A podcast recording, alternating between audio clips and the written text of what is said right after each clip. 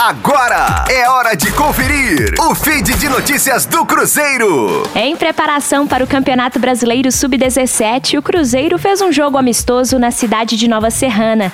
O time comandado por Mário Henrique bateu o Sub-20 do Serranense por 5 a 0.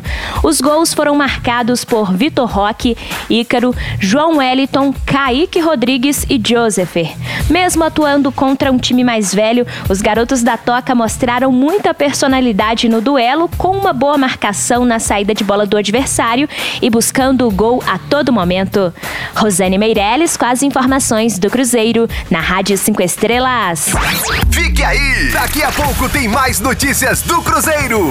Aqui, Rádio 5 Estrelas.